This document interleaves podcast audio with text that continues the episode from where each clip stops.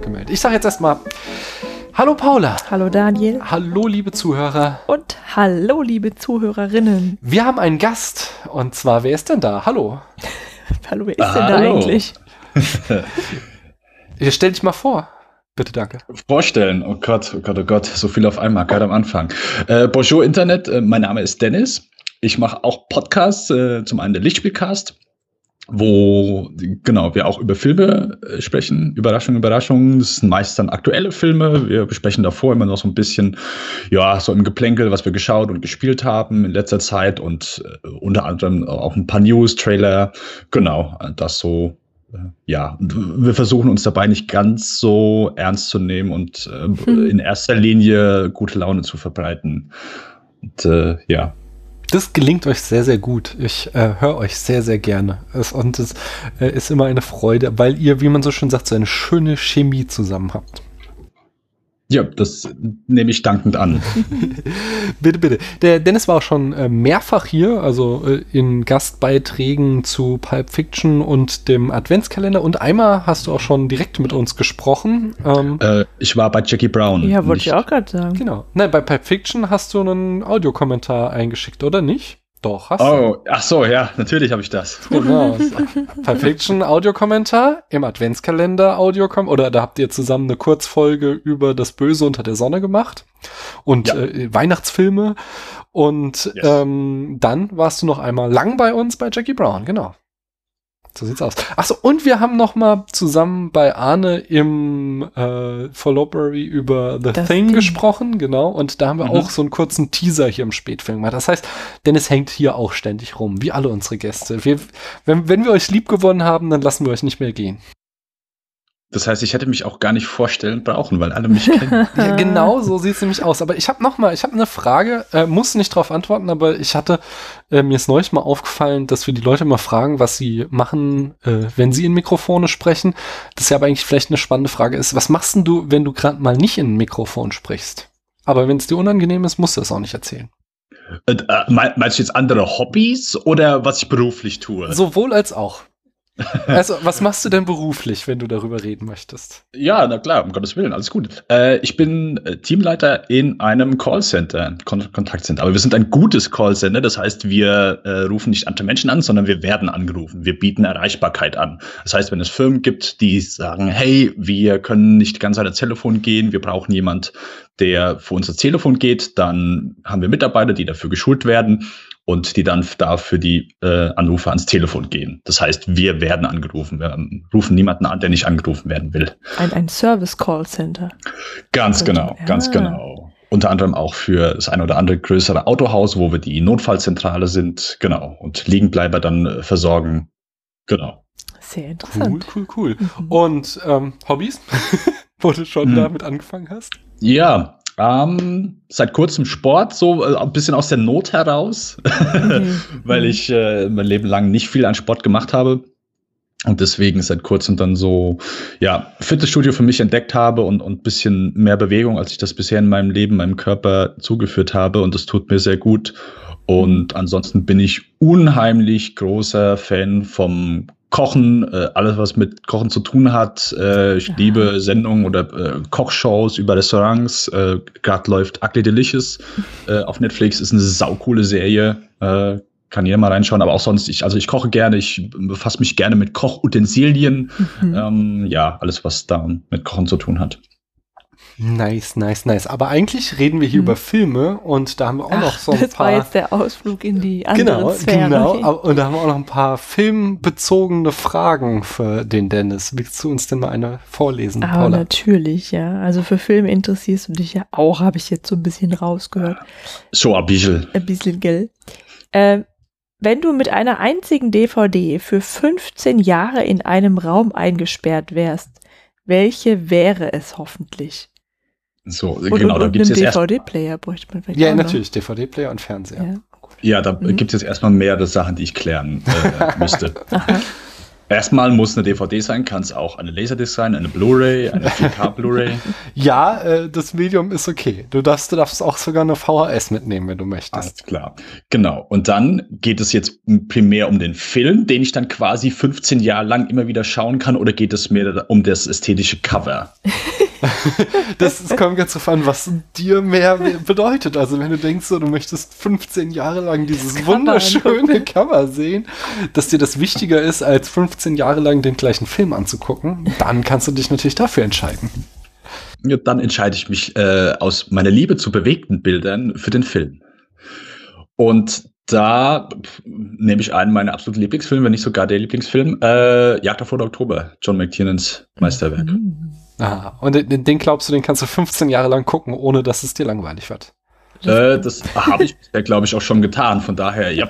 nice, okay, okay.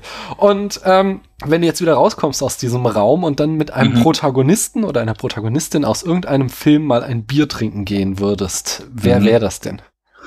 Ähm, die Antwort ist wahrscheinlich ein bisschen, keine Ahnung, doof, aber das wäre bei mir, glaube ich, Chandler Muriel Bing aus Friends. ich glaube, das ist super. Mit dem kann man bestimmt ich, ich viel Spaß so, haben. Ja, genau. Also wahrscheinlich so ein bisschen Matthew Perry, weil einfach viel von seiner Person mit in den Charakter eingeflossen ist. Aber äh, ist mein Lieblings-Sitcom. Ich mhm. halte Chandler für einen der besten Charaktere in Film und Fernsehen. Also zumindest für meinen persönlichen Lieblingscharakter. und mhm. ja, deswegen. Die Antwort kam prompt. Achso, nee, ja. Paula und ich haben hier Friends auch mehrfach durchgeguckt von 1 bis 9 Staffel. 15 Jahre lang am Stück. Äh, Ernsthaft, ihr habt zehnte Staffel nicht gesehen? Äh, oder doch? Nee. Ah, ja, genau. Ich habe nämlich gerade hier aufs Regal geguckt und habe nur 1 bis 9 gesehen, aber dann, äh, die zehnte Staffel ist äh, ein Fach weiter runtergerutscht. Natürlich haben wir alle zehn Staffeln mehrfach okay. durchgeguckt. Und jedes Mal haben wir einen anderen Lieblingsprotagonisten, wenn wir gucken und beömmeln uns über einen anderen besonders. Da ist auch Chandler immer mal wieder dabei, aber dann gibt's auch Runden, wo wir mehr auf Joey oder sogar Ross stehen, weil der ist auch irgendwie Ross unglaublich lustig. Ich wollte gerade sagen, Russ ist nur in einer Folge dabei. Nicht Russ, äh, genau, Ro Ross. Ross. Phoebe, genau. Ach, es, es gibt doch diese tolle Phase, wenn Rachel und Joey zusammen wohnen. Das ist auch so lustig. Mhm. Aber ich bin so ein bisschen irritiert gerade. Das sind doch gar keine Proust-Fragen. Nee, das sind neue Proust-Fragen. Die alten hat er doch schon alle. Die hast, ja, äh, ach, die hast du jetzt neu ausgedacht. Genau, weil ich neulich schon so ein paar Leute hatte, die brauchten mal neue Fragen. Mensch. So, jetzt gibt es noch eine gegangen. ganz neue, die noch niemand außer Dennis äh, beantwortet hat, die ich hm. in einem anderen Podcast gehört habe und gleich geklaut. Okay, pass auf. Was darf man beim ersten Date über Filme nicht sagen? Äh, beim ersten Date würde ich, glaube ich, noch nicht mal groß auf Film, glaube ich, zu sprechen kommen, weil ich die hm. Person kennenlernen möchte. Ähm, und ich glaube mir, wäre nur, ja. Wenn, wenn jetzt die Person so, so reinkommt, sich an den Tisch setzt und sagt, mhm. also ich finde ja, außer Tatort kann man nichts gucken, weil nur Tatort, Tatort äh, das einzige ist, was wirklich noch Anspruch hat. Sonst sind alle Filme doof. So meinte ich das, die Frage. Ja, dann könnte die Person wahrscheinlich den Krankenwagen rufen, weil ich aus dem Fenster gesprungen bin. Äh, oh. Nein, also äh, ich würde behaupten, also ich würde ihr sagen, dass sie alles über Filme sagen kann, was sie möchte, nur nicht, was ich gut finden darf oder nicht gut finden darf. So. Also äh, ich äh, stehe ihrer Meinung offen wie sonst was über. Es gibt äh, Leute, mit denen ja, komischsten Geschmäckern. Manche mögen nur äh, asiatische Trash-Filme, die einen sagen, ey, weißt du was, solange äh, auch nur ein Film aus Amerika dabei ist, gucke ich nicht. Ich gucke nur deutsche Sachen und nur Heinz Rühmann, Klassiker. Hm. Vollkommen in Ordnung. Aber mein Geschmack ist mein Geschmack, dein Geschmack ist dein Geschmack. Solange du mir mich in meinen Geschmack reinredest, sobald du offen bist von dem, was ich gucken möchte, also angenommen jetzt, oh hey, eine Beziehung steht im Raum und äh, wir äh, gehen jetzt gemeinsam durchs Leben, um das mal ganz romantisch zu formulieren, mhm. dann möchte ich einfach nur, dass sie offen meinen Sachen gegenüber ist. Das ist alles. Ja, und dann bin ich auch ihr gegenüber offen. Das ist das erste Date, ne? Und es ist nicht auch so, also ist die Frage gemeint, wenn, wenn ich mich jetzt mit jemandem verabrede, dann soll ich jetzt nicht über Filme sagen, Ich interessiere mich nur für. Nee, ich fand die Antwort schon ganz gut. Ja, also, also ja, gut, ich habe also die Frage wenn, nicht wenn die Person, wenn die Person Mhm. sagt, äh, Dennis ist doof, wenn er X mag, dann mag Dennis so. die Person nicht. So habe ich das verstanden, oder? Genau, also so- insofern halt. Nein, aber es gibt ja manche Leute, Ja. die, die leiten dann einfach so äh, solche, keine Ahnung, Charakteristiken von den Leuten ab. Okay, also Ja, das, gut. Es läuft ja Gibt's auch bei genauso. anderen Themen, ne? Ja, Mhm. gibt, also ich sag mal so, ein, ein elitärer äh, Filmsnob, der jetzt sagt, okay, äh, wer jetzt nicht mindestens fünf Kubrick-Filme geguckt hat, wer nicht mindestens äh, Tchaikovsky, Stalker und Solaris äh, mir nacherzählen kann und mir eine Interpretation von fünf Seiten liefern kann, der ist ein Vollidiot. Das wärst du dann, ja? Das, nein, ich bekomme nur zwei Seiten hin. Die Ach restlichen so. drei würde ich ganz viele Zs schreiben. Hm. Na gut. Okay. Schwierige Frage. Hm, Ich habe noch ein bisschen Vorgeplänkel, bevor wir uns dem eigentlichen Thema äh, zu wenden können. Äh, nämlich einmal muss ich sagen, wir sind hier immer noch im Followberry. Heute Es ist Frühlingsanfang. ne? Genau, und es ist, geht auf Ende März zu. Es war so, äh, es war so, dass erst ich krank war und absagen musste, dann wurde Dennis krank, hat abgesagt, dann musste Dennis Überstunden machen, hat abgesagt. Und jetzt bin ich zwar wieder krank, aber wir machen es trotzdem. Jetzt ziehen wir es ich durch. war nicht krank. Ja, ich war Paula, nicht krank. Paula saß jetzt vier Wochen lang auf der Sofakante mit dem Headset auf und niemand wollte mit ihr reden. Genau so war's. Ähm, außerdem habe ich, äh, genau, und, äh, im Rahmen des Flopperies ist das hier ein Lieblingsfilm von Kamil, äh, dem äh, unserem lieben Freund und Kollegen aus den Archivtönen, der hier auch schon zu Gast war. Ähm, ja, und äh, genau, dann habe ich einen weiteren Fact aus der beliebten Rubrik Was macht eigentlich Shia LaBeouf? Und Shia LaBeouf äh, hatte ein neues Filmprojekt, was jetzt gerade in die äh, Planungsphase geht, nämlich ein Shia LaBeouf Biopic mit dem Namen Honey Boy, in dem er aber nicht Shia LaBeouf spielen wird, sondern seinen eigenen Vater. Oh, Das ist äh, geplant. psychologisch sehr interessant. Auf jeden Fall. Ich freue mich drauf. Psychoanalytisch. Ich freue mich sehr drauf. Ich, den schauen wir im Kino, oder? Ach so, wenn der im Kino läuft, okay. Mhm. Mhm. Mhm. Dennis, wie stehst du zu Shia LaBeouf? Wir sind Fans, sage ich vorab. Und wenn man was Schlechtes sagt, darf man nicht Fans. mit uns auf ein erstes Date gehen. Okay. ähm, ich mochte den eigentlich mal. Viele haben den ja immer gern gehasst, was ziemlich einfach ist, wenn man äh, im vierten Indiana Jones und in äh, drei Transformers Teil mitspielt. Dann macht man sich, sag mal, dem geneigten Zuschauer wahrscheinlich sehr einfach, dann zu sagen, äh, LaBeouf, ich mag den nicht. ähm, ich fand den eigentlich zumindest in seinen Rollen für ziemlich sympathisch und war jetzt nie, also ich hatte am Anfang gerade in seiner Karriere so nie das Gefühl, dass der jetzt so das gezeigt hat, was er konnte. Selbst in so einem Film von, äh, hier, wie heißt der äh, nochmal, äh, von Charlie Sheen, der Bruder, oh, äh, äh, Emilio Estevez? Estevez, genau. Äh, Bobby hat er gemacht, genau. Das, äh, der, so ein Drama mit, mit 50 Charakteren. Und da spielt er auch so, ich glaube, einen Reporter oder so. Und er ist halt so, er hat so die gleiche hippe Persönlichkeit. Und ich glaube, er kommt halt einfach so äh, äh, sympathisch rüber. Und es gibt einen, äh, von Disney gibt es einen Film, der heißt Holes, äh, so eine schöne Kinderbuchverfilmung. Mhm. Da kommt er einfach saugut rüber. Aber ich glaube, so in dem Moment, wo er dann älter geworden ist und dann wahrscheinlich dann viele Zuschauer so sein Privatleben und seine Eskapaden und all die Experimente, die er da gemacht hat, nicht mehr von seiner Person getrennt haben, konnten sie halt so dieses, diesen, dieses Unschuld, äh, nicht dieses unschuldige Kind, aber so dieser sympathische Junge äh, nicht mehr davon im Privatleben trennen. Und das hat es dann, glaube ich, vielen Leuten schwierig gemacht, ihn ernst zu nehmen, selbst wenn er dann ernste Rollen gemacht hat. Ähm, äh, ich habe, glaube die letzten Filme habe ich nicht mehr so viel von ihm gesehen. Nymphomaniac war okay. American Honey habe ich nicht gesehen. Fury fand ich äh, ehrlich gesagt ganz okay. Ähm, ja, Lawless war auch ganz okay. Von daher, ich bin, stehe ihm offen gegenüber, aber wie so vielen Schauspieler äh, ist mir, ich sag mal, der Regisseur dann und das Filmprojekt wichtiger als der Schauspieler selbst. Von daher, ich Na gut. Oh. Ja, und dann haben wir noch Feedback bekommen als letztes Vorgeplänkel, bevor wir endlich anfangen. Äh, wir haben jede Menge Feedback bekommen. Ich habe jetzt nur mal zwei Kommentare aus unserem äh, Blog rausgeholt. Da ist einmal Gustavk, der ähm, schon im Februar schrieb, ist alles ganz schön Hollywood-lastig hier im Spätfilm. Äh, guckt doch mal in andere Ecken. Ich habe zum Beispiel den Eindruck, dass ihr Kurosawa-Filme, dass die Kurosawa-Filme komplett fehlen, was ein Fehler ist, beziehungsweise wäre. Auch sehr schön äh, in Kombination mit dem jeweiligen Gegenpart zu diskutieren. Etwa Jojimbo ähm, oder auch die Sieben Samurai. Ansonsten noch als Tipp die Assassine von 2016 und Tampopo. Ja, also ich habe mal so überflogen. Wir haben ungefähr ungefähr zwei Drittel Hollywood in unserer Filmografie und ein Drittel äh, haben wir uns in, oder amerikanische Filme und ein Drittel haben wir uns in andere Ecken der Welt verirrt.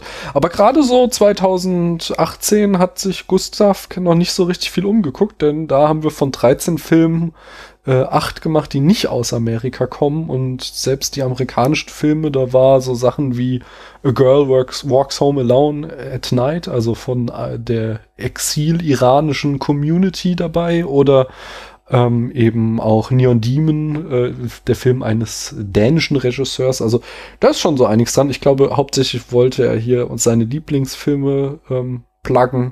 Die mhm. habe ich alle mit aufgenommen äh, in die berühmt-berüchtigte Liste. Den, der, und dieser Lit Liste werden wir uns dann auch mal widmen, sobald wir mit der Tarantino-Reihe dann irgendwann mal durch sind, was wir hoffentlich noch 2018 schaffen. Und dann hat sich auch noch äh, jetzt ganz frisch heute nämlich äh, Tesla the Cat gemeldet. Und zwar schreibt Tesla the Cat, ich möchte, äh, genau, unter der Episode, die ich letzte Woche mit dem Jan von den Archivtönen gemacht habe, wo wir über die Frage diskutiert haben, ob ähm, äh, Filmkritik objektiv ist oder subjektiv und der Auslöser dazu war nämlich äh, unsere beide Einstellungen zum schönen Film Roadhouse. Und da schreibt Tesla The Cat, ähm, ich möchte mich nur kurz bei euch bedanken. Gestern habe ich äh, mir aufgrund eures Podcasts das erste und sicher nicht das letzte Mal Roadhouse angeschaut. Und was soll ich sagen? Ich hatte unglaublich viel Spaß. Was ein geiler Film. Ohne euch hätte ich diese Perle definitiv links liegen gelassen. Von dir, Paula, weiß ich, du kennst ihn noch nicht. Äh, mhm. Dennis, kennst du Roadhouse? Äh, ja, natürlich. Das ist sehr gut, sehr, sehr gut. Was denkst du über Roadhouse?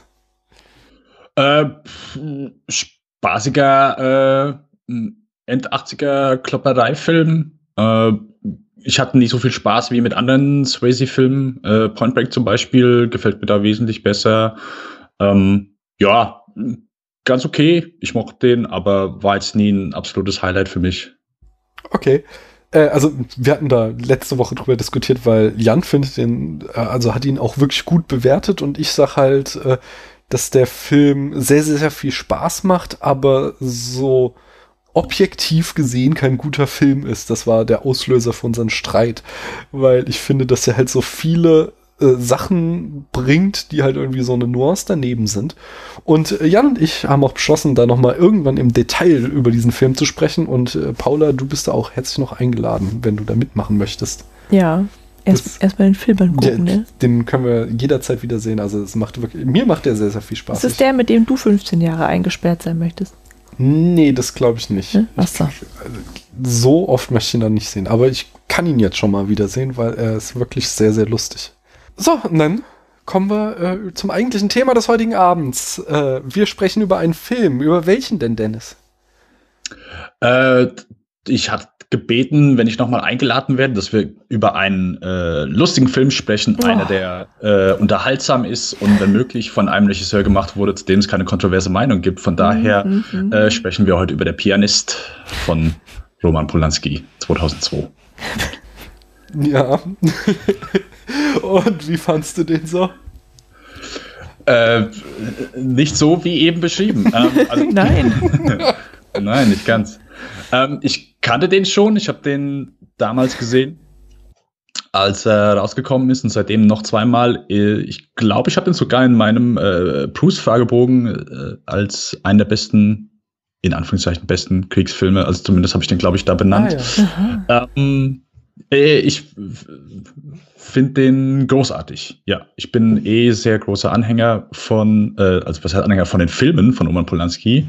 Und äh, ja, Pianist spielt da, haha, pun intended, mit. Und ich finde ihn großartig, äh, herzzerreißend, äh, unglaublich, äh, man merkt einfach hier, dass es Zeiten äh, in der Menschheit gab, wo einfach, wo, wo Mensch, wo die Menschheit quasi abwesend gewesen ist. Ähm, mhm. Und das bringt der Film unglaublich gut rüber. Ist für mich wesentlich stärker als Schindlers Liste auf jeden Fall. Ich finde den unglaublich stark gemacht. Ähm, es gibt ein Buch, das heißt Glaub nicht, wir bleiben hier oder Denk nicht, wir bleiben hier. Mhm. Ähm, das ist von einem äh, Sinti-Jungen geschrieben, beziehungsweise einem älteren Mann. Äh, Hugo Höllenreiner heißt der, der, äh, ich glaube, drei KZs überlebt hat. Unter anderem war in dem KZ von äh, Dr. Josef Mengele, hat persönlich Kontakt zu Josef Mengele gehabt. Und es ist eins der widerlichsten Sachen, die ich je in meinem Leben gelesen habe. Und mhm. der Pianist ist genauso wie dieses Buch. Es erinnert mich einfach an die mit Sicherheit, ja, abscheu verabscheulichste Zeit so in der deutschen Geschichte, wenn man so bedenkt, ey, keine Ahnung, das ist noch nicht mal so lang her, ist es immer mhm. wieder ja, verstörend wie sonst was. Ähm, braucht man, glaube ich, dann keinem nahezulegen. Das bekommen wir hoffentlich mhm. hier in den deutschen Schulen dann mehr als genug eingetrichtert. Aber die, der, das Buch und der Film bringen dieses Grauen für mich wirklich einfach immer wieder nah. Äh, unglaublich gut gemacht, top gespielt. Ähm, ja, großartiger Film. Was denkst du, Paula? Ja, also ich finde es sehr, also der Film ist auf jeden Fall ähm, sehr nahegehend, ja, weil es weil sehr einfach sehr eindrücklich alles vorgestellt wird, aber das ist so ein krasses Thema, was so deutlich gemacht wird, dass es so ein bisschen ein, sagen wir es mal so, eine objektive Beurteilung des Films an sich blockiert. Mhm. Ja, weil das einfach wenn man das, also ich hatte halt beim Anschauen halt einfach direkt ein Kloß im Hals, ja, und dann ist erstmal schon mal so klar, ja, ähm, es war einfach furchtbar schrecklich, alles, was da dargestellt wird und das macht es mir dann halt irgendwie schwer, tatsächlich den Film zu beurteilen, ja, weil ich dann so gefangen war in der Materie. Mhm. Ja, also das hat der Film auf jeden Fall geschafft. Ja, das ist ja vielleicht auch schon mal ein Qualitätsmerkmal. Ähm, ja, aber ja, ich weiß nicht. Boah, ich fand es echt schwierig. Ich war vor allem nicht darauf vorbereitet. Ich habe immer, ähm, ich wollte den Film auch gerne sehen, weil das einfach so der Titel ein mir bekannt war, aber ich wusste einfach überhaupt nicht, worum es da geht, sondern das war quasi, ich wusste nur, okay, das ist irgendwie ein guter Film. Ah, du wusstest ja. auch nicht, dass es jetzt um das Warschauer Ghetto oder Nationalsozialismus Nein, geht. Das wusste ich ah, okay. nicht. Also ich dachte, okay, es ist ein Drama, ja, das habe ich schon noch mitgekriegt. Mhm. Kein lustiger Film ist. Okay. Mhm. Ähm, ja, also mir geht's ganz ähnlich. Also es ist ähm, äh, ich kann auch natürlich sagen, es ist ein guter Film, aber ähm, ich bin da auch halt äh, so massiv in die Handlungsfalle getappt, wie ich das immer sage, mhm. dass ich halt irgendwie nicht mehr in meinen analytischen äh, Filmrezensenten Blick drauf hatte, sondern äh, wirklich irgendwie krass gefesselt war einfach die ganze Zeit. Mhm. Wobei ich sagen muss, dass ich, ähm, dass der Film, und das kann ich halt da den Aspekt kann ich auf jeden Fall schon mal beurteilen. Gehen wir wahrscheinlich auch später noch mal mehr drauf ein. Der macht es ganz geschickt, weil er ja so eine Zweiteilung hat und die erste Stunde des Films äh, geradezu unerträglich ist. Also weil man da halt das Leid und eben die Niedertracht und, und, und die, die menschlichen Abgründe so unglaublich plakativ und unglaublich eindringlich sieht. Also man, man ist halt eben, man erlebt den Alltag in diesem Warschauer Ghetto und wie unglaublich schlecht es den Menschen geht. Und äh, danach ähm, kriegt, also dann fängt der Film halt an, eine Geschichte mehr zu erzählen, indem unser Protagonist da halt rauskommt und wir dann bei ihm sind und mit ihm Sachen erleben. Und dann können wir halt anfangen, Hoffnung zu äh, fassen. Und so gehst du dann eben am Ende aus diesem Film auch nicht so ganz niedergeschlagen und zerstört heraus, sondern ähm, dass er nach hinten raus eben so, so einen, äh, ja eben ein, äh, natürlich nur Nuancen, aber leichter wird als am Anfang, äh, finde ich, hat dem Film sehr gut getan, so dass das, äh, ja, ist so das, das Seherlebnis äh, angenehmer macht etwas. Mm, ja, man sieht einfach das Furchtbare nicht mehr. Ja. ja. also, kann, also man, es passieren immer noch furchtbare Sachen, aber es ist nicht mehr so ganz so krass wie am Anfang. Ja, ich habe gemerkt, dass ich mich schon ziemlich lange nicht mehr mit dem Thema äh, beschäftigt hatte. Ich habe ziemlich viele Bücher gelesen über äh, ja, über, also von Häftlingen, über Häftlinge, über die KZs und äh, das ist allerdings schon echt ziemlich lange her. Mhm. Und ähm, jetzt kam das dann halt alles wieder so auf, ja, so irgendwie das dann nochmal alles zu sehen. Und das hat mich irgendwie so irritiert, dass ich das quasi alles so vergessen habe. Also ich habe es nicht vergessen, aber so diese Gefühle einfach lange nicht mehr hatte. Dann irgendwie, dass mir bewusst wurde, wie, wie schrecklich oder wie grausam Menschen tatsächlich sein können. Ja, und das wird einem da so hm. vor Augen geführt und halt nicht wie in irgendeinem anderen Film oder irgendeiner Serie, die ich nicht schauen kann, weil es mir zu grausam ist, sondern es ist halt tatsächlich so gewesen, ja. Mhm. Aber gut. Erzähl uns doch mal ähm, die Eckdaten und dann können wir tiefer einsteigen ja. in den Film. Mach ich. Also der Film erschien 2002. Ähm, Regie führte besagter Roman Polanski, der auch einen für mich unaussprechlichen Film im Jahre 1955 gemacht hat. Sein Debüt damals noch in Polen, wo er herkommt. Ja, Sata, Zacharowani Rover. Ja. ja. Ähm, dann hat er 1967 Tanz der Vampire gemacht, 1968 Rosemary, Rosemary's Baby, 1974 Chinatown, 1976 Le Locataire, 2002 eben der Pianist, dann 2011 Carnage, ähm, Carnage, den Carnage. haben wir gesehen im Kino sogar mit äh, dieses äh, Der Gott des Gemetzels hieß der auf Deutsch, dieses Kammerspiel Ach, mit äh, Der ist von dem. Ja. Ah ja. Mhm. 2013 Venus in Fur. Genau, sein bislang letzter Film. Das war nur eine kleine Auswahl von seinen bekanntesten und hochgeschätztesten Filmen. Habe ich da was vergessen, äh, Dennis, oder haben wir da was vergessen? Äh, Macbeth, glaube ich, sonst noch. Ansonsten, The Tenant wird oft noch genannt. Äh, ich mag Frantic eigentlich ziemlich gern, so seine Hitchcock-Version. Äh, und ich bin einer der wenigen, die die neuen Pforten für unglaublich grandios hält. Und der Ghostwriter ist für mich äh, einer der besten Thriller der letzten zehn Jahre. Ah, ja. Sogar 20, ja. Neun Pforten und Ghostwriter habe ich auch gesehen. Hm? Die Nein. wichtigsten auf jeden Fall, ja. Und die neuen Pforten, ist es mit Johnny Depp? Genau, so ein mhm äh, okkulter Thriller. Ich glaube, das habe ich auch gesehen. Hm. Und äh, The Tenant, das ist der Mieter, das ist Le Locataire, äh, also den haben wir da aufgeführt.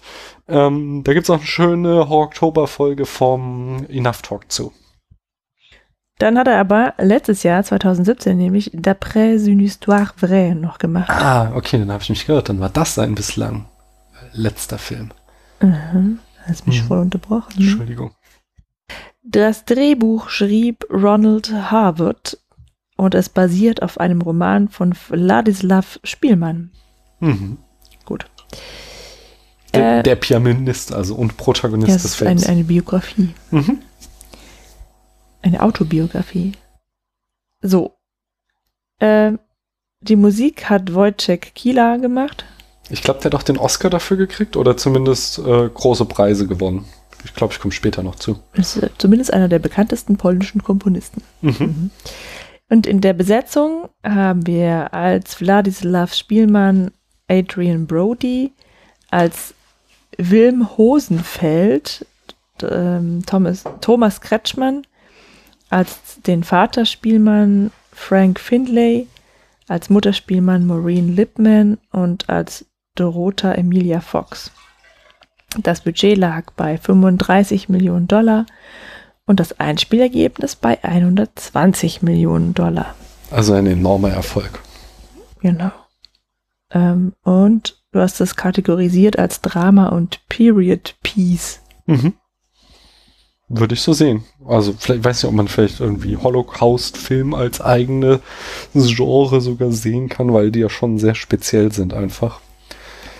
Hm. Ja, äh, Dennis, erzähl du uns doch mal in fünf Sätzen mehr oder weniger, worum es in äh, Der Pianist geht. Äh, da ich da gut, so gut drin bin, werde ich das natürlich tun. Mhm. genau, also es geht um Ladislav Spielmann, gespielt von Adrian Brody, äh, ein Musiker, äh, ein äh, polnischer Musiker, der während der Beginnzeit des Zweiten Weltkriegs, also wir sehen schön, wie am Anfang wie er beim Studio ist und versucht dort ja, äh, an einen Plattenvertrag ranzukommen. Und es äh, ist eine sehr schöne Szene, die schon mal so den, den Film einfängt, weil wir hören halt so die Bomben fallen äh, und er spielt als weiter, bis dann ja letztlich das Studio äh, zerstört wird und der Rauch äh, reinkommt. Aber im, im Grunde geht es um seine Zeit, seine Überlebenszeit während des Zweiten Weltkriegs.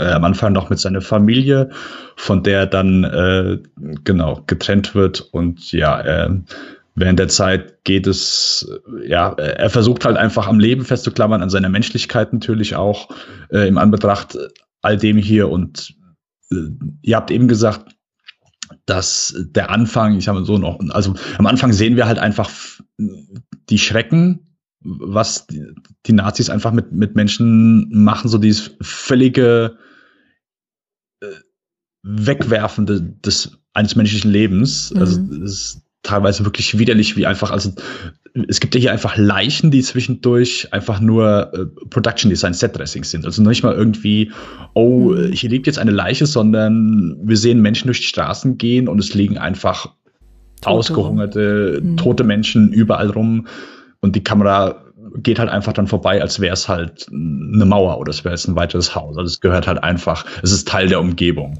Mhm. Und das wird ja einfach genau in ziemlich kalten Bildern eingefangen. Ähm, ja, im, im, Grunde ist er dann später, er versucht immer so durch gewisse Kontakte, die er hat, äh, wird von diversen Leuten zu nächsten Leuten weitergeschickt, dass er die ihm helfen, wo er dann ja ausgeliefert ist, von Leuten abhängig ist, sich nicht weiter bewegen kann und irgendwann dann nur noch auf sich alleine gestellt ist, bis er ja ähm, am Ende dann der Krieg zu Ende ist und er äh, gerade so diesen Krieg überlebt hat. Mhm. Im Gegensatz zu vielen, vielen anderen. Okay. Ich habe noch ein paar äh, ja, Fun Facts will ich es gar nicht nennen bei dem Film, sondern interessante Informationen in, äh, gefunden. Also zum einen, dass äh, die Szenen im Warschauer Ghetto und äh, in den Straßen drumherum, die wurden im äh, Außengelände von Babelsberg gedreht. Ähm, außerdem legte Polanski besonders viel Wert auf Realismus, weswegen ähm, Adrian Brody für den Film das Klavierspielen lernte, so dass er dann in allen Klavierszenen wirklich selbst die Stücke spielt, sie aber dann natürlich nachvertont wurden und nochmal von einem professionellen Pianisten drüber gespielt wurden, so aber dass er halt schon die richtigen Fingerbewegungen macht, nur dann halt eben was die Präzision und äh, das Spielen ohne Fehler betrifft, das wird dann halt von einem echten Pianisten eingespielt.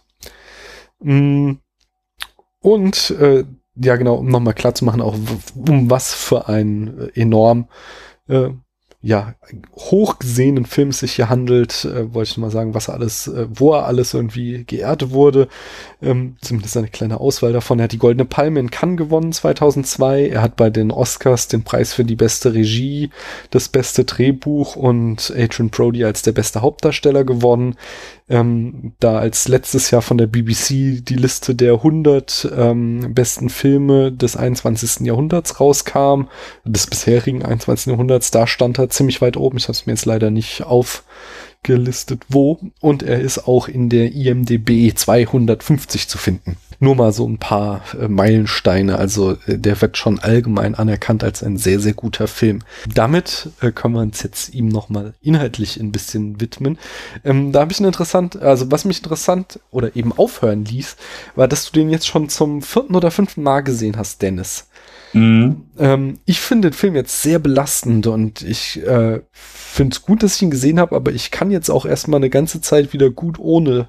Ich weiß nicht, wie andere Filme, die ich auch zum Beispiel in diesem Philobbery gesehen habe, wo ich auch sage, die muss ich nie wieder sehen, ist es vielleicht nicht, aber ähm, ich brauche ihn jetzt erstmal nicht nochmal. Was, was führt dich dazu, dass du dir den Film wiederholt anschaust? Ähm, Im Grunde geht's mir oft so, dass ich einfach gute Filme sehen will und, und manchmal ist es an manchen Abenden, klar, ich Pianist ist jetzt auch nicht, wo ich, also ich, ich habe den vor allen Dingen auch immer alleine geschaut, das ist jetzt nichts, ey Jungs, äh, heute Abend paar Bier, äh, Pizza und der Pianist, das äh, kommt halt selten vor. Aber wenn ich, also ich habe eine ziemlich große DVD- und Blu-ray-Sammlung und äh, manchen Abenden dann, ich gehe dann, vorbei und gucke, okay, wo habe ich Bock drauf? Äh, ja, wenn ich alleine bin, kann das auch mal vorkommen, dass es dann Filme sind, wo man jetzt sagt, okay, ist jetzt nicht unbedingt was für einen lockeren Abend. Also zum Beispiel einer meiner Lieblings, zwei meiner Lieblingsfilme sind äh, unter anderem There Will Be Blood mhm. und äh, Die Hard, der erste Stück langsam. Beides für mich perfekte Filme beides Filme, die ich sag mal nicht unterschiedlicher sein können. Eine äh, ein Actionfilm und der andere, ja, ich sag mal vielleicht ein schwerwiegendes längeres Drama um einen Menschen, der grundunsympathisch ist äh, und der auch über des Films quasi, der vielleicht noch am Anfang einen Tick Sympathie beim Zuschauer hat, aber die mit zunehmender Laufzeit verliert. Der Will Blood ist auch kein einfacher Film oder ein angenehmer Film oder ein, ähm, ja, ein vielleicht ist im klassischen Sinne unterhaltsamer Film, mhm. ist trotzdem ein Film, den ich je, mir jeden Abend anschauen kann, weil ich ihn einfach als gut empfinde. Das heißt nicht, dass ich viele Filme, die vielleicht jetzt auch, ich sag mal, gut sind, aber dann vielleicht ein bisschen schwerwiegender und schwerer im Magen liegen, ähm, dann eher schauen kann. Das geht nicht mit allen Filmen so, aber manchmal geht das. Pianist halte ich für ziemlich gut und ja, habe ich dann schon drei, vier Mal gesehen, weil ich gedacht habe, ey, äh, okay, ich wollte jetzt sagen, ich habe Lust auf der Pianist, aber mhm. klingt da nicht gut, aber ich, äh, ich hatte ein Verlangen nach dem Film nochmal zu sehen, ja. Und es ist auch einfach irgendwas in, du machst ARD, du machst CDF an oder von mir aus auch Sat 1 RTL, du kannst jede Woche davon ausgehen, dass dort eine Eigenproduktion läuft, die während des Zweiten Weltkriegs spielt.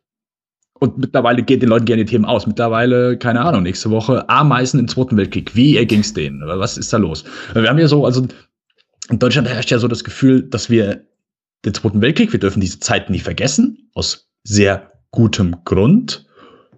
Aber die Sache ist die, ich könnte dir wenig deutsche Filme sagen oder von mir aus auch TV-Filme, die das Thema behandeln, wo ich sage, wow, sind bei mir hängen geblieben weil die meisten tun das nicht. Das hat vielleicht auch ein bisschen was mit der deutschen Filmkultur und Fernsehkultur zu tun.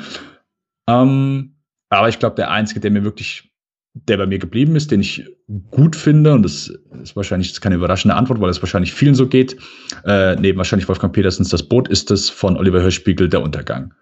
Äh, ein super Film. Ich mag, also ich bin eh großer, äh, mag den Hörspiegel sehr. Das Experiment fand ich auch damals top. Aber sonst sieht's, glaube ich, so ein bisschen eng aus. Und es gibt einfach wenige Filme über diese Zeit, wo ich sage, ja, also selbst, äh, ich glaube, Schindlers Liste habe ich einmal gesehen, hm, ich müsste lügen, vielleicht, also zweimal auf jeden Fall nicht komplett, wurde mal vielleicht im Fernsehen ein bisschen, aber auch da habe ich, äh, guter Film, aber kein Verlangen, den nochmal zu sehen. Aber Pianist ist einfach, ja, keine Ahnung, hat mir einfach dann ein bisschen mehr gegeben. Ich finde den unglaublich gut gemacht. Es ist so, also mhm. die, diese Horrorszenen, die kann Polanski halt einfach unheimlich gut. Und das ist immer was, was, was bei mir hängen geblieben ist. Und ein gutes Beispiel dafür ist vielleicht die Szene, wo, ähm, wo sie mitten in der Nacht kommen sie in die äh, Kabinen rein. Sie sagen, hey, komm alle raus, antreten. Mhm. Und sie sagen, okay, alle jetzt gehen hier hin, äh, alle, die anderen gehen dahin, äh, du und du und du, ihr geht vor. Und du siehst einfach nur, der Soldat guckt äh, in Richtung an der Kamera vorbei und neben ihm steht eine Frau und die Frau stellt eine Frage und sagt, äh, was passiert mit uns? Und stellt einfach eine Frage. Und die Antwort von äh, diesem Soldaten ist, dass er, als ob es das Natürlichste auf der Welt wäre, hebt seinen Arm, nimmt die Pistole, schießt ihr in den Kopf, direkt in den Kopf. Sie mhm. fällt tot um. Also, so als die Bewegung, wie es eingefangen ist, einfach so, als ob, als ob das als ob der Film vermittelt, ey, das ist das Natürlichste, was in diesem Moment passieren kann. Also, und, und also, das ist äh, komplettes Unverständnis innerhalb eines Bilds eingefangen, äh, bleibt bei mir hängen. Ja. Ja, also was, was ich schon auch kenne, ist, ähm, dass man mal in der Stimmung ist, in der man meint, man kann sich jetzt halt auch irgendwie ein Drama anschauen, ja. Man muss ja nicht immer irgendwie also es klingt halt irgendwie blöd, irgendwie Lust drauf zu haben auf ein trauriges yeah, Thema, yeah. ja, klar, aber in der Stimmung sein. manchmal, genau, ähm, es ist ja auch wichtig, dass man nicht nur Dinge tut, die einem Spaß machen, ja, sondern im besten Fall lernt man ja dann vielleicht auch was, wenn man sich so einen Film anguckt oder man denkt über sich und sein eigenes Leben nach, und, ne? die Gesellschaft vielleicht. So, also, also, ich will jetzt nicht sagen, ich will jetzt, ich ne, ich bin nicht der Mensch, der sagt, ich habe keinen Bock, mir einen Film zu, ähm, also anzuschauen, der, der mir vielleicht keinen Spaß macht und der mich belastet. So ist es nicht. Aber ich finde es schon auch bei, also einfach wirklich schwierig dann zu sagen, hey, das ist jetzt so mein Lieblingsfilm, ja. Ich muss den jetzt unbedingt nochmal sehen weil da der eine oder andere Aspekt, den möchte ich mir noch mal ein bisschen vergegenwärtigen und so. Das könnte ich, glaube ich, nicht. Ja, also, also so, tatsächlich ähm, so so gut fand ich den Film dann halt auch nicht. Ne? Also es war jetzt so, es war sehr eindrücklich alles. Ja, hm. der der Film hat mich total gefangen genommen. Ähm, aber ich, ich weiß wirklich nicht, ob ich ihn nochmal anschauen würde. Also, ähm, wir haben ja jetzt schon mehrmals darüber gesprochen, da, über diese Zweiteilung. Und ich weiß auch nicht, ob ich das gut finden soll, ehrlich gesagt. Ja, ich war dann auch erleichtert, als man dann keine toten Kinder oder andere Leichen irgendwo im Straßendreck hat liegen sehen. Ja, und auch keine Angst mehr da haben musste, dass, dass äh, Leute arbiträr erschossen werden, so, ja, sondern mm. wo mhm. wir nur noch gesehen haben, wie äh, Spielmann versucht zu überleben, so alleine. Ja. Ähm, aber ich, ich weiß nicht, ich fand es so ein bisschen, ich fand den ersten Teil so ein bisschen Holzhammer-mäßig, ja. Also das Schlimme ist, ich, man traut sich ja, das ist gar nicht zu sagen irgendwie, aber ist es denn, also leider ist es realistisch, ja. Also leider war es wahrscheinlich so, aber es ist halt gleichzeitig auch so krass, dass es wieder unglaubwürdig ist. Also gerade diese Leute, die, also die Leichen, die auf der Straße rumliegen, das ist so, ich weiß nicht, ich hätte es jetzt. Also, äh, ja. ich meine, du sagst halt, du hast auch äh, Bücher und so weiter gelesen. Äh. Ähm, ich hatte eben am Anfang das, äh, das Buch erwähnt, also ich, ich glaube, es heißt Denk nicht, wir bleiben hier. Äh. Mhm. und ich sag ganz ehrlich, manche Sachen, die ich in dem Buch gelesen habe, wenn ich mir vorstelle, du würdest das in einen Film packen, den dürftest du nicht zeigen. Ja, ja, das auf jeden Fall. Das, denn, denn da, mhm. also das, da mhm. habe ich, also würde ich auch sagen, tut mir leid, das muss ich mir nicht anschauen. Und ich mhm. habe auch kein Interesse und ich glaube auch nicht, dass das, äh, Filmemacher wirklich Interesse daran haben, das auf, auf Film zu bannen. Und deswegen kann man wahrscheinlich auch noch sagen, okay, jeder Film, der den Holocaust zeigt, ist nicht so krass, wie, wie es wirklich passiert ist, sondern zeigt dann nur einen Bruchteil und Momentaufnahmen von Grausamkeit, die nicht mal ansatzweise an das heranragen. Und von daher mhm. ist es wahrscheinlich noch, ja, also ja. Holzhammer, also ich glaube, ja. es ist halt mhm. einfach, es ist gerade weg. Es ist äh, unge mhm. Äh, klar ungeschönt, aber es mhm wie, also ich, ich finde, ich finde so bei solchen Sachen, ich meine, was ich finde es gut, dass hier das hier mit dem Holzhammer, also wie willst du das anders präsentieren, als mhm. einfach nur die Kamera auf diese Grausamkeit drauf zu halten? Mhm. Also, ja, du hast äh, recht, ja. Mhm. Jeder, ich sag mal, ästhetische Fetisch würde falsch rüberkommen. Mhm.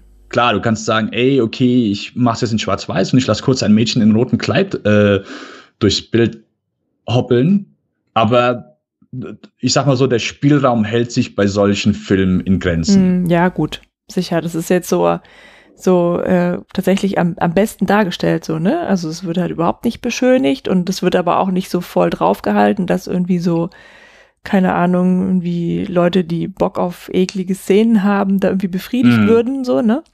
Ja. Ja, also es, ja, das ist, das ist schon gut, ja.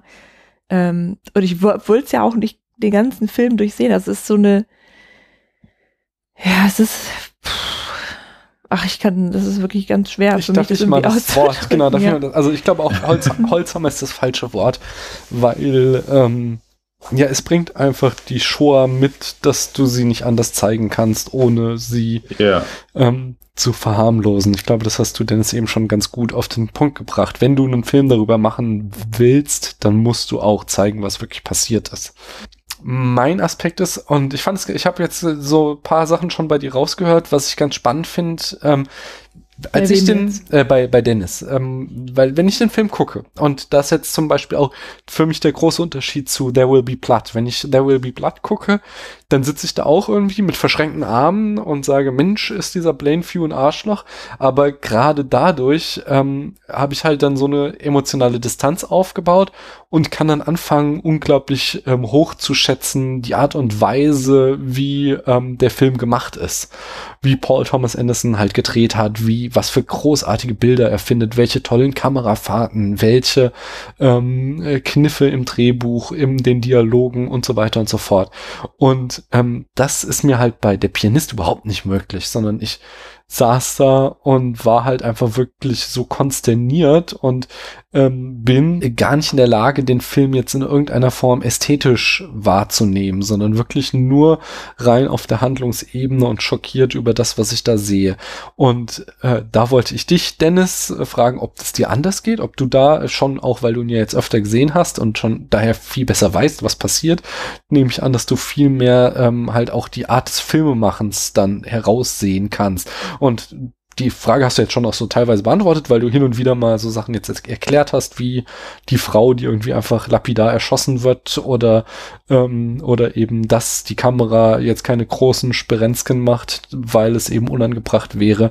Und äh, das fand ich schon ganz spannend, weil es eben so, wenn du mir das jetzt darlegst, kann ich das eben nachvollziehen und mhm. äh, es macht auch Klick so, ja, klar, stimmt. Das, äh, aber zu sowas war ich jetzt beim ersten Sehen gar nicht in der Lage. Äh, kannst du da diesen Abstraktionsschalter umlegen und eben nicht mehr nur noch vollkommen schockiert sein, sondern eben den Film auch so dann mit so einem etwas analytischeren Blick äh, betrachten? Alles gut. Der Film ist 2002 rausgekommen. Das sind bis hierhin 16 Jahre. Das heißt, äh, ich sag mal so, im Schnitt habe ich mir dann, äh, habe ich kurz runtergerechnet, dann alle vier Jahre habe ich mir den Film mal angeguckt. Ich mhm. finde, das ist noch okay. Ich bin ja. jetzt auch niemand, ich also äh, bei Letterboxd äh, tue ich eigentlich recht akribisch meine Filme, die ich schaue, locken und Überraschung, es sind nicht ein Großteil von Zweiter Weltkriegsdramen dabei. Äh, es sind schon vermehrt, also mein Lieblingsgenre ist das Actionfilm-Genre. Ich mhm. liebe Actionfilme. Ähm, und das ist auch so der Großteil, was ich schaue, aber ich bin ein großer, im Gegensatz zu manch anderen, Verfechter, dass ich Filme nochmal schaue. Ich bin ein großer Fan von Filmen, die ich ein zweites, ein drittes Mal und ein viertes Mal schauen kann und vor mhm. allen Dingen schauen möchte. Und das ja. ist eine große Anzahl von Filmen. Ähm, vor allen Dingen finde ich manche Filme, die wachsen einfach über einen gewissen Zeitraum. Jetzt zum Beispiel, ich habe vor kurzem habe ich Arrival mir nochmal angesehen mhm. und der ist einfach bei mir nochmal wesentlich mehr gewachsen bei diesem nochmal schauen. Ich habe den vor anderthalb Jahren, habe den zweimal im Kino gesehen und fand den gut, aber nicht herausragend. Und jetzt mhm. ist er langsam so in Richtung herausragend gewachsen. Und ja, bei manchen Filmen, ich habe einfach das Bedürfnis, diese Filme nochmal zu schauen. Mhm klar, bei der Pianist muss ich gestehen, fällt es mir auch schwer, vielleicht so das analytische Auge an den Tag zu legen. Bei jeder Sichtung von der Pianist kommen mir die Tränen mhm. und das ist auch hier nicht anders gewesen. Über den Film verteilt. Und das sind dann auch nicht Momente, wo ich sage, okay, ich kann jetzt eiskalt mir die Kamerabewegungen anschauen, sondern der Film wirkt immer noch genauso für mich wie bei der ersten Sichtung. Und ich finde, das ist wichtig und ich finde, das zeugt dann auch von guten Filmen. Also ähm, das, das hat hier nichts von seiner Kraft verloren. Ich sitze mhm. hier auch immer noch genauso davor und denke, boah, es, es, es kann nicht wahr sein. Also das, dieses absolute, ja, wie am Anfang schon gesagt, Disregarding of Human Life ist Unverständnis und es lässt mich auch hier mit dem Kopf schütteln und äh, Minute um Minute Tränen verdrücken. Also mhm. das ist hier genauso. Es gibt einen Film, der heißt United 93 von mhm. Paul Greengrass äh, 2006 und der ist äh, genauso gemacht wie die Bourne-Filme, so ein bisschen mit Handkamera. Und es geht um die ja, Ereignisse an äh, 11. September Mhm. Und es wird unter anderem auch äh, fiktive Handlung gezeigt auf dem Flug, also United 93, welcher dann im, äh, äh, im äh, wo sollte der landen? Äh, ich glaube, im Pentagon Ja. sollte das, glaube ich, wollten die reinfliegen. Genau. Der, der auf dem Feld abgestürzt ist, der sollte, Ja, glaube genau. ich, im Weißen Haus landen. Im Pentagon ist ja einer gelandet. Oh, richtig, genau. Äh, ich glaube, oh, jetzt muss ich gerade überlegen. Ich glaube, ich glaube, einer von beiden ist es, genau.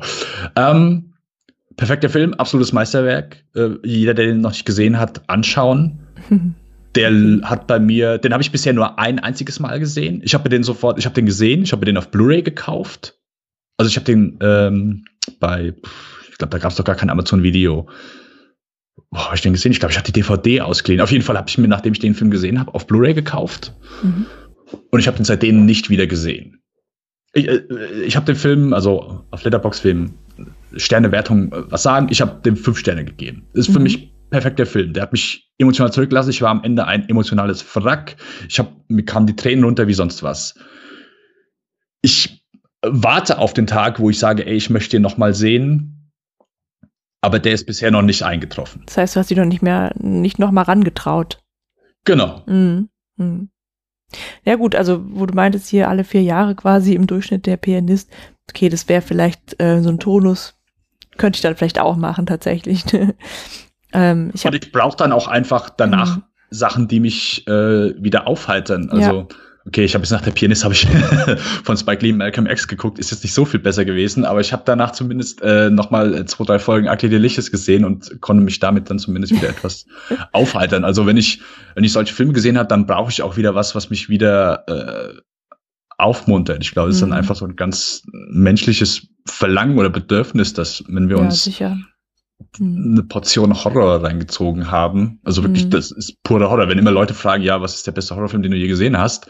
Ähm, Pianist gehört dazu. Also Hm, finde ich jetzt schon wieder schwierig, weil Horror ist ja auch ein bisschen so, dass man die Lust hat am Ekel, am Gruseln und so weiter. Und das ist eben was, was mir hier komplett abgeht. Deswegen würde ich den schon ganz tief in die Dramakiste stecken und nicht in das Horror-Genre. ja, es ist mehr äh, Figure of Speech, als dass Ja, ich äh, ernsthaft dem Film dem Horror-Genre zuordne. Aber wenn jemand schon. sagt, ja, äh, er möchte mal sehen, was wahrer Horror bedeutet, dann Hm. lege ich ihm nahe, sich das mal einzusehen. Genau. Hm, Ich habe noch eine andere Frage, wenn Mhm. ihr darauf bereit seid. Ähm, der Film endet ja mit so einer ähm, erzählerischen Figur des guten Nazis. Und das ist sowas, was auch äh, oft kritisiert wird. Auch äh, zum Beispiel bei Das Leben der anderen wurde das stark kritisiert, die Geschichte. Ähm, äh, statt jetzt mal irgendwie eine aufrichtige Geschichte über die ähm, äh, Stasi zu erzählen, eben mit so einer Figur das zu erzählen, die dann doch wieder irgendwie äh, die gute ist und sympathieheischend. Und ähm, so könnte man natürlich hier auch kritisieren, ähm, dass dann am Ende doch wieder irgendwie so ein Nazi rausgepickt wird, der dann der Gute ist und dem Spielmann hilft und dann selbst nicht gerettet werden kann, sondern in Kriegsgefangenschaft stirbt. Aber er hat noch mal was Gutes getan und diesen einen Juden äh, ja beim Überleben geholfen, obwohl er äh, selbst irgendein hoher Wehrmachtsoffizier war. Ähm, wie seht ihr das? Findet ihr das irgendwie verwerflich? Findet ihr das, das also okay, es ist jetzt natürlich eine Autobiografie, es ist wohl so passiert, aber Mhm. natürlich ähm, hebt das ja die sehr, sehr, sehr wenigen guten Taten, die durch Nazis oder Deutsche verübt wurden, äh, besonders hervor, während man sagen kann, die große Masse an äh, eben Gleichgültigkeit, die äh, geherrscht hat, ähm, die wird dadurch verharmlost. Wie siehst du das, Paula? Also es hat bei mir nicht funktioniert, weil der ähm, also für mich offensichtlich nur versucht hat, seine eigene Haut zu retten. Ja, das war dieser Typ war ein Täter, der war für all das, was Spielmann zugestoßen ist und was er gesehen hat, verantwortlich.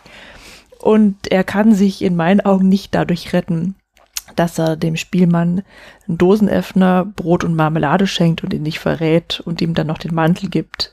Zwei Tage oder ich weiß nicht, wie lang dieser Zeitraum war, aber ich glaube, es war wirklich nur eine kurze Zeit, äh, bevor die Deutschen vor den Russen fliehen. Ja, also es wird dem schon klar gewesen sein, dass äh, das Schicksal oder das Blatt des Krieges sich gewendet hat. Und ich denke, der hat eher, also, ja, wenn es tatsächlich diese Person gegeben hat, äh, eher gedacht, okay, hier habe ich eine Chance, mich vielleicht noch mal irgendwie reinzuwaschen. Ja, Mhm. also Interessant. ich nehme, das ist für mich überhaupt kein Retter. Also ja. ich habe da aber jetzt das Moment der ähm, Berechnung überhaupt nicht gesehen. Ähm, man kann das natürlich so rauslesen, aber es wird ja aufgemacht mit dieser Klavierspielszene und mhm.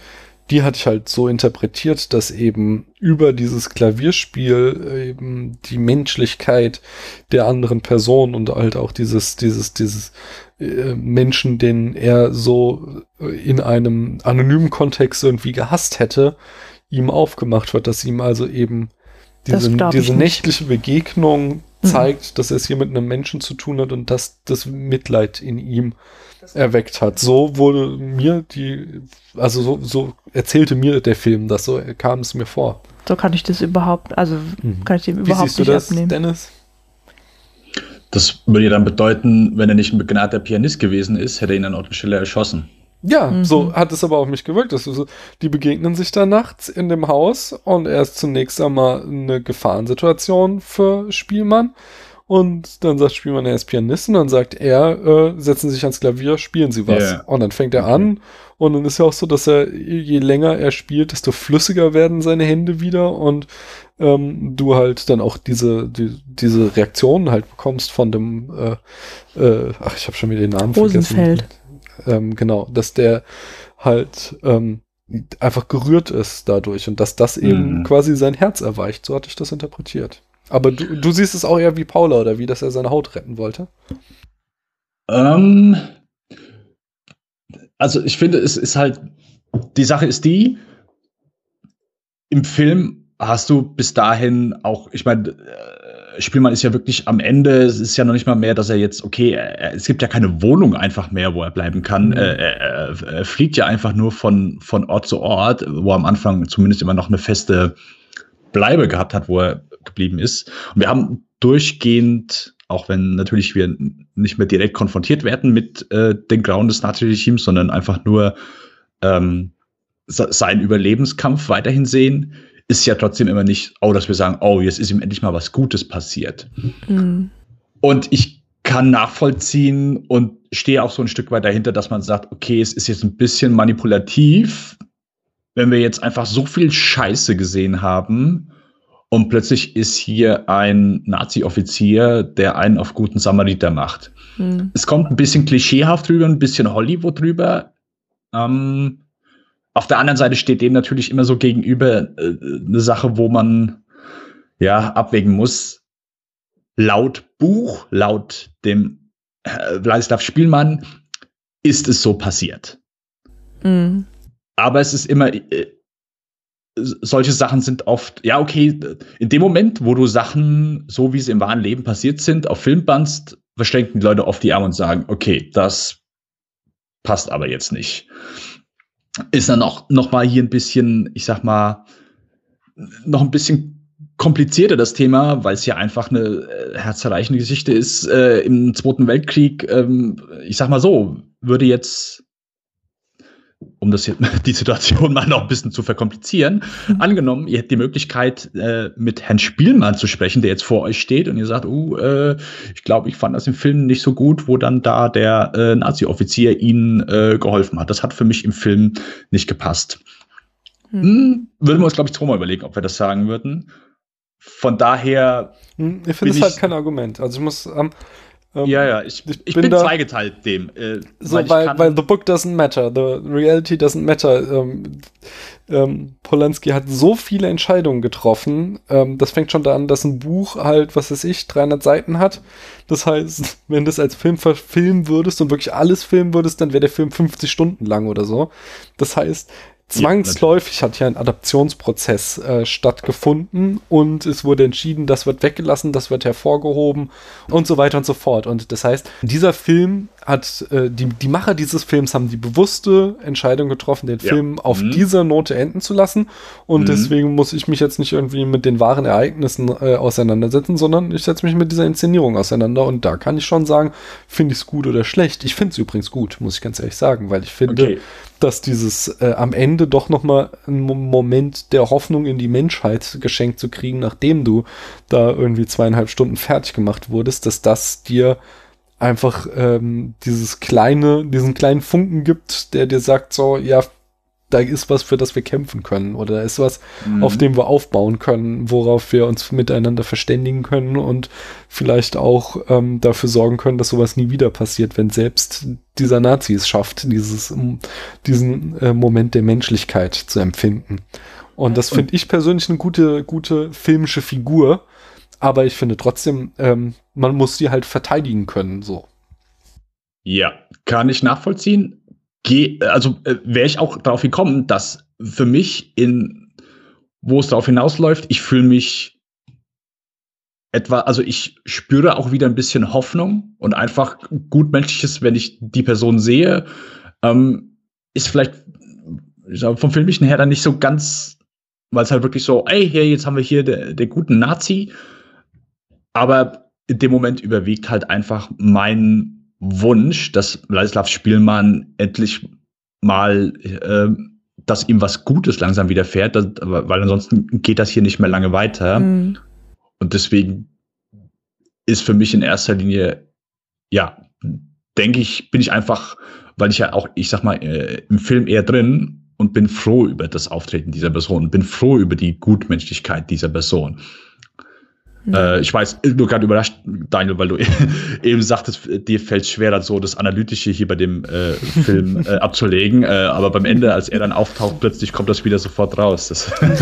Nee, da ging es dann wieder. Das ist tatsächlich äh, okay. der Anfang. Da, kann, da habe ich dann keine analytische Brille mehr, sondern da bin ich nur noch geschockt und äh, stecke da tief drin. Aber so am Ende habe ich mir dann doch mal ein paar Gedanken gemacht. Okay, ja. Also ich finde, dass man das äh, weder so noch so äh, beurteilen muss. Also ähm, wenn ich jetzt mit Herrn Spielmann sprechen würde, würde ich ihm nicht sagen, das fand ich schwach am Film, sondern wenn überhaupt ich zu diesem Thema kommen würde, würde ich ihn vielleicht fragen, ob er denn den Herrn Hosenfeld als seinen Retter empfindet. Und ja. das ist das, was mich am Film stört, dass okay. dieser Täter eben als so ein bisschen als Held oder rettender Engel dargestellt wird, ja, ähm, was er bestimmt halt nicht ist. Egal, ob irgendwie er das berechnet hat oder ob er jetzt äh, Mitleid hatte, weil der Spielmann so toll Klavier spielen kann. Ähm, wir sollen ihn irgendwie als, als Erleichterung von Spielmanns Schicksal sehen oder als Retter, was auch so unterstrichen wird dadurch, dass wir wie sehen, wie er ins Büro geht und auf seinem Schreibtisch steht ein Foto von ihm und seiner Familie. Da sollen wir sehen, ah, okay, das ist halt das ist so ein, so ein menschlicher Mensch, ja, ein menschlicher Nazi und das ist eigentlich ein guter und so. Und ähm, das ist zum Beispiel ein Bild, was der Herr Spielmann auch gar nicht gesehen haben kann. Ja. Mhm. Und ähm, das, das war mir halt falsch aufgetragen, dass dieser, dass dieser, es mag alles so gewesen sein, dass er dem, das, dass er dem Spielmann nicht verraten hat und ihm was zu essen gebracht hat, aber ich finde es halt nicht gut, ihn als Held darzustellen, weil das war er definitiv nicht. Der Herr Hosenfeld. Ja, ja ich glaube, Held ist wahrscheinlich auch ein Tick. Ja, also ich glaube nicht, aber dass er als Held, aber dass er als einfach rettender Engel oder was auch immer. Ne? Also er war, also ist kein guter Nazi, weil es, es gibt keine guten Nazis. Es ist ein Nazi. Das war bestimmt nicht nur ein Mitläufer, der irgendwie nur so getan hat, als ob und eigentlich doch für die gute Sache gekämpft hat, sondern der hat da Karriere gemacht und der steckte da voll dahinter. Ja, und der hat auch überhaupt nichts riskiert dadurch, dass er äh, den Spielmann nicht verraten hat. Äh, ja, ja. Äh, ich meine, dafür ist er auch einfach dann zu wenig im Film. Wir wissen quasi nichts über ihn. Er kommt ja wirklich aus dem Nichts in den letzten 15 ja. Minuten. Ich habe mal eine, eine, eine TV-Movie, gab es mal eine. Also wir haben früher immer die TV-Movie gehabt, deswegen hm, äh, ist das auch. quasi mein aus dem Elternhaus, ja. Ja, genau ähm, und da war mal die Inhaltsbeschreibung. Äh, mhm. Agent Brody, also äh, Ladislav Spielmann, äh, versucht den Nazis zu entkommen, äh, bis er plötzlich einen äh, guten Nazi-Offizier kennenlernt. Das mhm. war quasi so die, äh, ich habe paraphrasiert natürlich, die Beschreibung des Films. Also mhm. quasi so, hey, äh, dem Film äh, geht's Agent Brody nicht so gut und dann lernt er irgendwann einen Nazi-Offizier kennen, so als ob das der Anfang des Films wäre. Ja, das, aber es unterstützt so ein bisschen Paulas These, dass das äh, äh, ja dann doch sehr manipulativ ist, wenn die letzte Viertelstunde auf die TV-Movie-Redakteure so einen bleibenden Eindruck hinterlassen Wobei, hat. man muss ja sehen, wie lustig das eigentlich ist, ja, dass der, ähm, der Nazi zum Abschied, so St. Martin-mäßig, äh, dem Spielmann einen Mantel gibt, der dann dazu führt, dass kurze Zeit später er fast von den Russen, die ihn eigentlich tatsächlich, also wirklich retten, ja, dass er von den beiden erschossen wird, weil, Ja, ja, also, das ist doch quasi die Ironie des Schicksals, ja, ja. irgendwie. Naja. Den Film stell dir mal vor. Den Film stell dir mal vor. Er kommt raus und die Russen sehen ihn, Mhm. erschießen ihn. Das Bam, war's. Abspann läuft. Abspann läuft.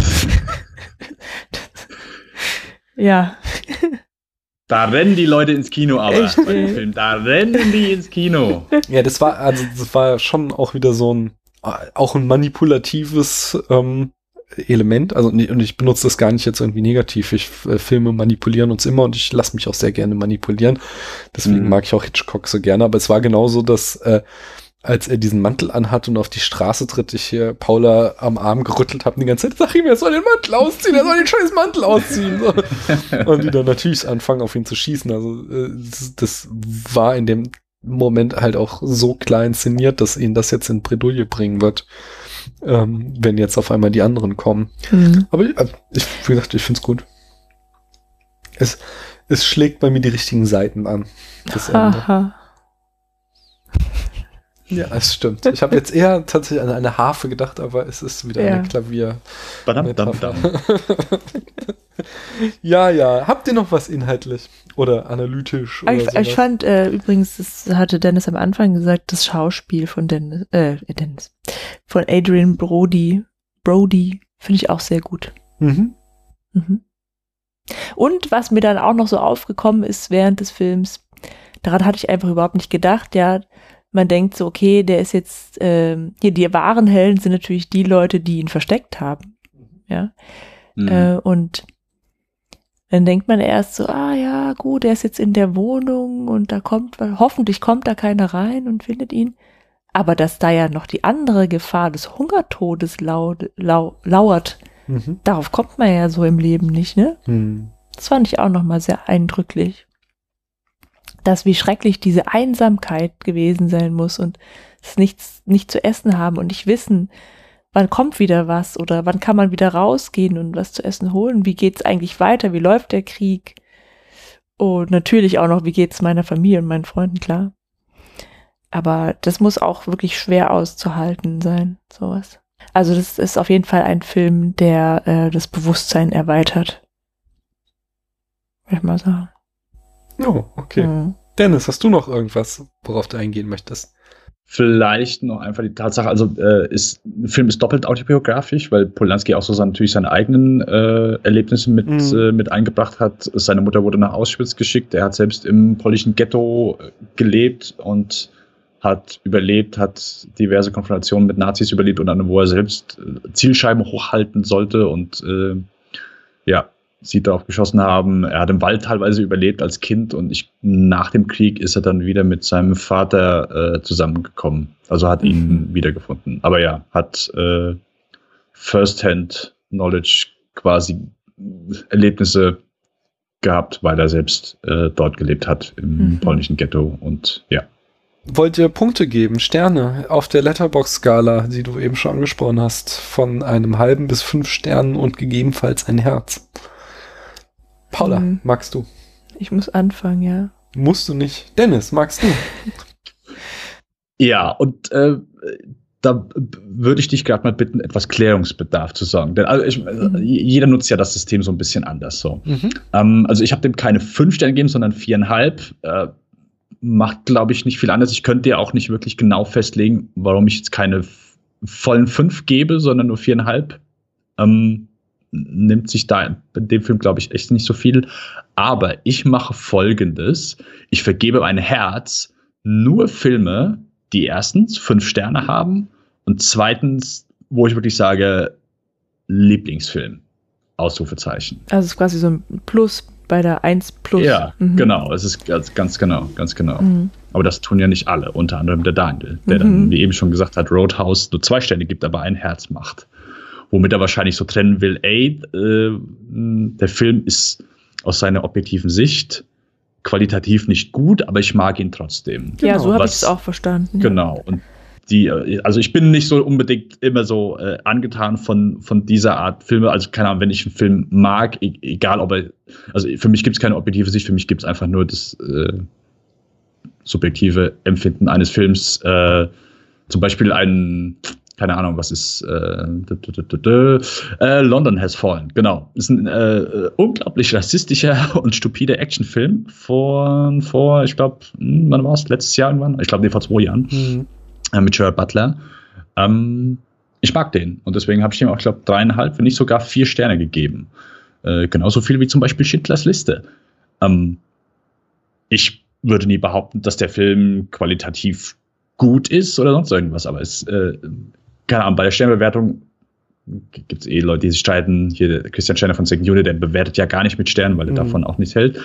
Ähm, für mich geht es einfach danach, wie sehr hat dir dieser Film gefallen. Mir geht es ganz egal, deine objektive Bewertung des Films geht ja eh nicht. Also es, für mich gibt es einfach keine objektive Bewertung. Ich möchte einfach da wissen, du, wie da muss ich gerade noch mal aus äh, Plug äh, machen. Äh, hör dir die letzte Folge des Spätfilms an. Ähm, oh Gott, ich habe hier so einen komplizierten Titel gegeben. Äh, warte, warte, das ganz, ganz schnell. Hm, zusammen mit äh, Jan van Archivtönen diskutiere ich da.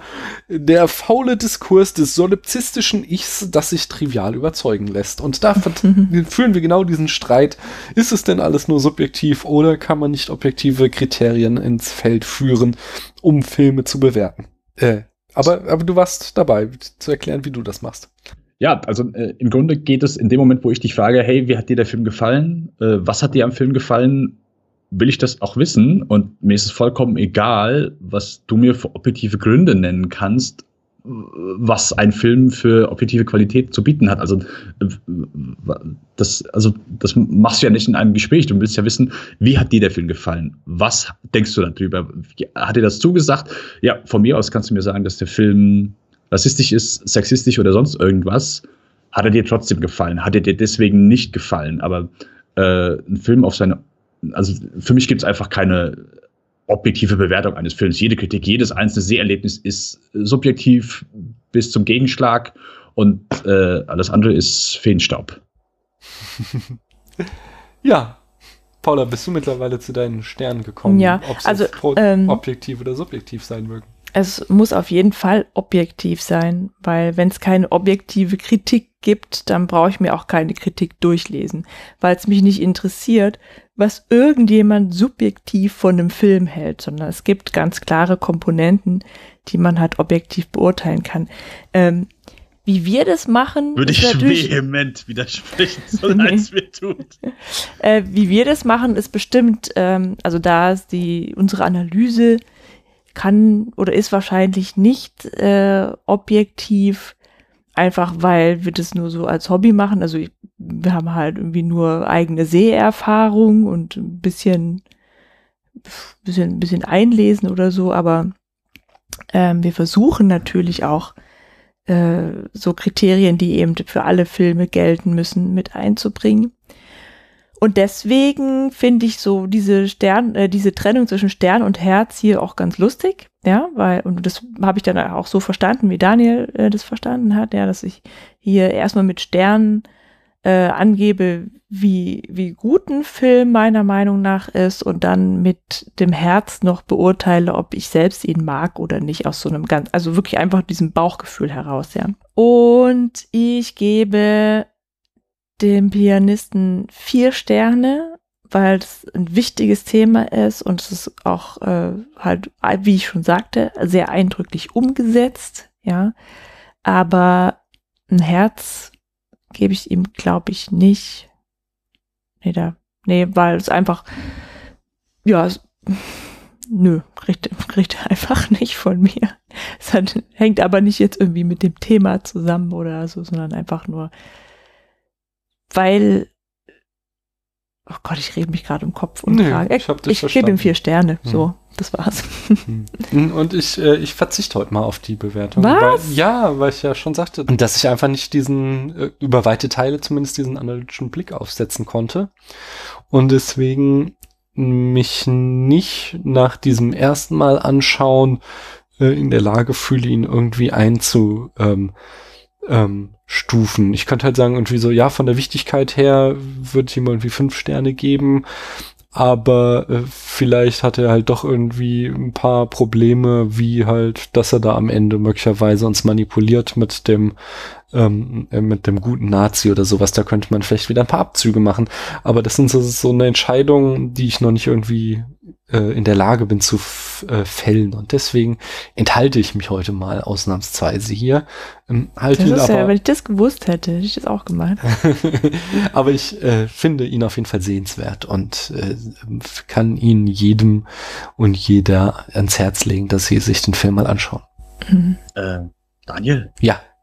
Jeder Film manipuliert. Ja, ich weiß, ich weiß, ich weiß, aber es gibt ja die, äh, das äh, waren ja auch meine Worte vorhin, aber es gibt ja trotzdem, wie wir eben, oder äh, Paula hat ja trotzdem ein paar gute Argumente gebracht, warum möglicherweise die Art und Weise, wie der gute Nazi dargestellt wird, ein bisschen äh, unangenehm ist. Also Unangemessen. ja, ich, also ich fand zum Beispiel, dass äh, dieses ähm, Familienfoto fand ich ein sehr gutes Argument, was uns eben da jetzt auf einmal in ihm wieder den Menschen erkennen lassen soll.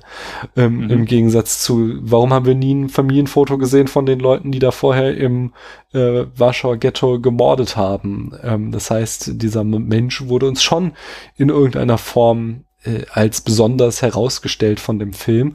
Und ich bin, ich, wie gesagt, ich finde das theoretische, oder ich, was heißt theoretisch? Nein, ich finde das äh, an sich immer noch gut, weil er eben auf so einer positiven, menschenfreundlichen Note endet, der mir als Seher Hoffnung gibt.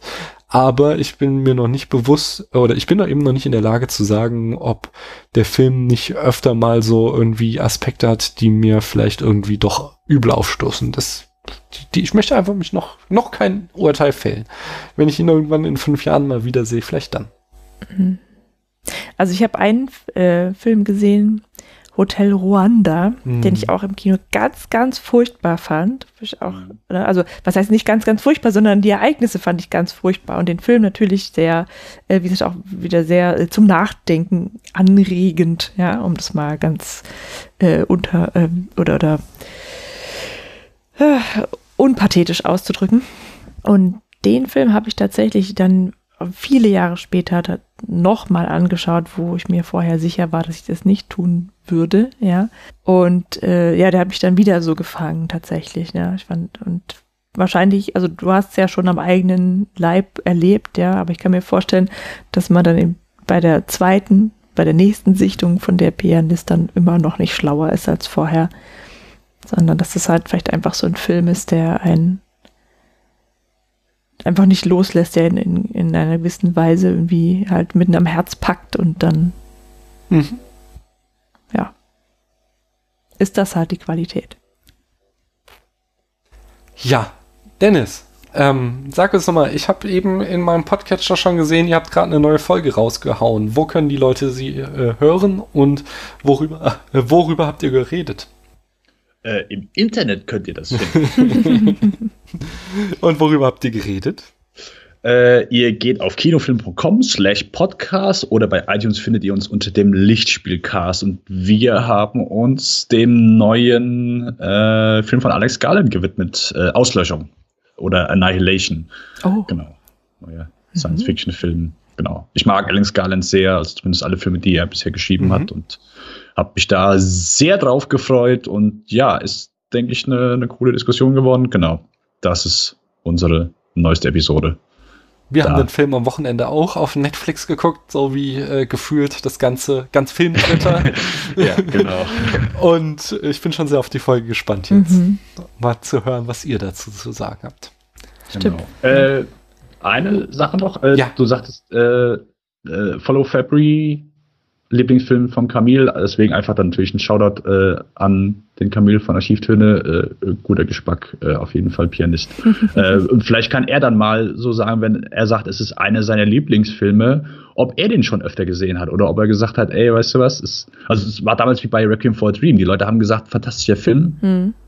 den brauche ich nicht nochmal sehen, mhm. weil er einfach so äh, ist. Und äh, ob das ob das hier ähnlich ist, ob er jetzt der Pianist nur, weil ich weiß es ehrlich gesagt nicht, aber äh, hat er den nur einmal gesehen mhm. und hat dann gesagt, okay, äh, perfekter Film, Lieblingsfilm, brauche ich nie wieder sehen, oder ob er sich denn auch so, keine Ahnung, vielleicht macht er Pianistabende, wo er, keine Ahnung, Kumpels zusammen. Oh Mann, ey. Ja, äh, ich weiß, dass aber der das Camille selbst Pianist ist, kann ich nochmal einwerfen. Das, das oh, kriegt okay. man auf Twitter immer mal mit, wenn er Klavier spielt. Also ob ich einen Film mehrmals ansehen möchte, ist tatsächlich eines meiner Kriterien für einen guten Film. aber gut, hat der, der Camille vielleicht tatsächlich anders gesehen. Wobei man auch sagen muss, ähm, wir haben ja schon einige Filme gehabt, die wir dann bei der zweiten Sichtung Jahre später plötzlich ganz schrecklich fanden. Aber ähm, genau, Camille, melde dich äh, in den Kommentaren oder du weißt, wo du uns findest, so im Internet. Ich habe noch was, was mir gerade eingefallen ist, und zwar, der Spätfilm hat bald Geburtstag und wir werden fünf Jahre alt und wir wünschen uns von euch, auch von dir, Dennis, einen Audiokommentar, in dem ihr euch einen Film aus unseren Charts rauspickt und ihm eine neue äh, Bewertung gibt auf dieser Skala von 1 bis 100 Punkten und äh, natürlich auch begründet, warum ihr das ganz subjektiv oder streng objektiv äh, so seht, dass der Film welche Note bekommen soll. Können wir nicht 1 bis 1000 Punkte machen? Ich finde 100 ist so schwer. ja, ich weiß, es ist, aber man muss sich dann auch entscheiden. Man muss sich auch mal ein bisschen einschränken genau, können. Also ne? 1000. Aber ich kann ein Komma stellen. Nein. Nee, das geht nur, wenn wir mehrere Leute sind. Nur so, reale weißt, Zahlen. Wenn, wenn, du deine zwei Co-Hosts ähm, nimmst, dann dürft ihr ganze, äh, ganze Zahlen nennen und dann könnt ihr den, die, den Querschnitt davon bilden und dann habt ihr Nachkommastellen. Das ist okay. Wir okay. haben dann ein sehr elaboriertes System und du kennst es auch. Du warst ja schon mal und hast schon mal Filme darauf bewertet, nämlich damals Jackie Brown. Könnt ihr euch auch gleich nochmal nachhören. Äh, die Folge, da hat Dennis auch super viele spannende Dinge zu erzählen. Ähm, ich sag jetzt einfach mal Tschüss. Danke, dass du da warst und hoffentlich mal wieder. Äh, danke, dass ich da sein dürfte. ja, äh, schön mit dir zu sprechen, nicht wahr? Ich hoffe, es hat allen Spaß gemacht. Mir jedenfalls schon. Das Gespräch. Ja, natürlich. Aber nicht der Film. Der Film. Nö. Das, das, um das Thema sind wir heute oft genug rumgeeiert. Ja. Kann man okay, so. Auf Wiederhören. Tschüss.